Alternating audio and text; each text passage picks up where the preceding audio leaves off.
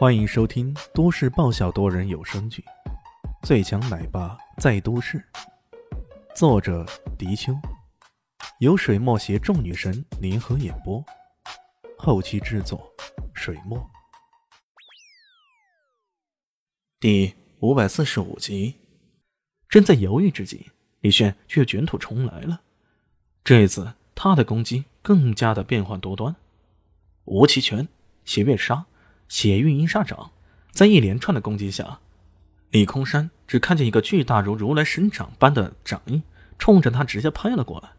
那滋滋的游动，弥漫的煞气，让整个空间都变得阴风阵阵的。然后，李空山整个被拍起，直接镶在了墙壁之上，头一歪，死了。那团煞气依然如同阴魂那般，在他身体周围萦绕着，如同荒原上的孤魂游动。师，你好厉害啊！难道你就是传说中的超人？翟天临看到目瞪口呆，这时候忍不住拍起掌来。确实，对于他来说，今天所见的这一切，除了在影视节目和神话传说里，哪里还能见得到呢？这个近乎于全能的老师，他到底是什么来历呢？翟天临不禁好奇心起来。又一次对李炫上下的打量起来。李炫甚至连查看一下李空山的时间都没有，他挥了挥手：“快帮我找一找，哪里是总开关？找到总开关，直接摧毁那些大屏上的管子，直接拽掉实验室里的主要仪器器材，毁掉，将他生命中的利器的另一面给彻底释放出来。这破坏力之强，让李旭感到瞠目结舌。”将这一切给破坏殆尽以后，李迅确信这实验室再也没有任何价值了，这才带着翟天临离开。当然了，他也不忘将这事儿告诉了特别行动处的人。只可惜他连续打了几个电话给陈艳红，对方都没有接听。不得已，他只好打行动处的固话，告诉了此事。等他离开之后，那镶在墙上的李空山却竟然活了。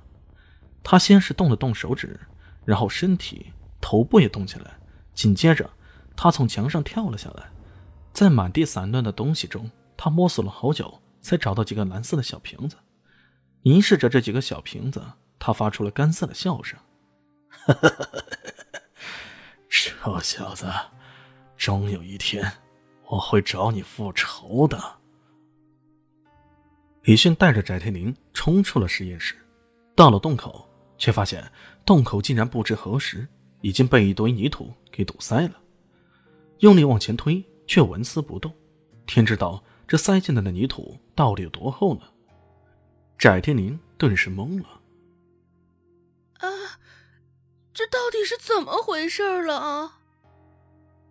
到底是谁想害我们呀？哎呀，我不想死，我我我还没真正谈恋爱呢。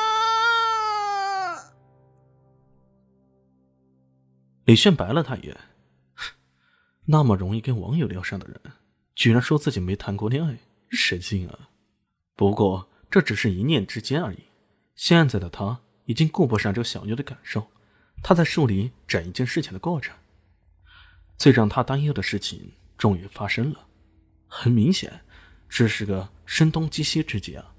帕莫森的这个实验室，正好有些无辜的成为那些国际杀手转移目标的工具。好狡猾的家伙呀！这么想着，李炫再也坐不住了。他马上拨电话给龙华学院的老师，让他们留意江涛、江潮两人。很快，那边传来的消息是，这两个兄弟大约在二十分钟前被人通知到了校门口，之后离开了学校，不知所踪了。果然呐，李迅的心一沉再沉。他接着又拨通了陈艳红的电话。依然无人接听，没办法，只好再次通知特别行动处，让他们兵分两路，一路先去寻找江涛兄弟，另一路再迅速点，并且多带点人，多带点工具来这儿挖洞救人。末了，他又打电话给雾城和叶埋，让他们也帮忙搜索这两兄弟的踪迹。做好这一切后，他依然没闲着，打开手机，通过网络黑客技术去追寻江涛兄弟的手机信号。看到他的手机依然如此流畅，翟天临有些不可思议了。你这什么手机啊？到底是什么牌子的神机？怎么我的一点信号都没有，而你的居然还满格呢？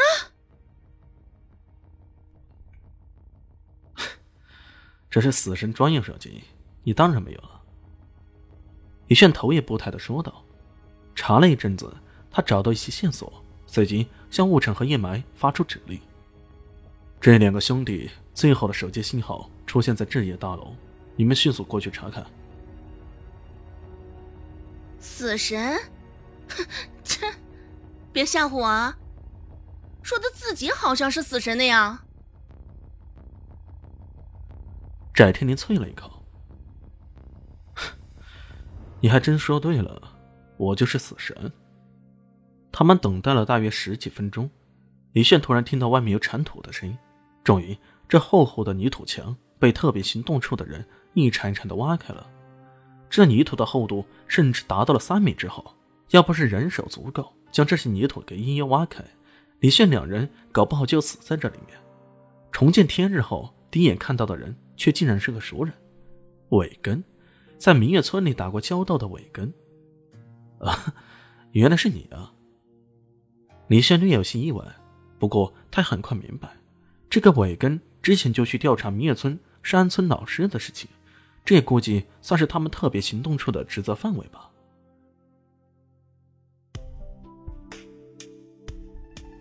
嗯，本集结束了。感谢您的收听，喜欢记得关注加订阅，还有五星好评哦。我是指引，哦不，我是周伟莹，我在夏季等你哦。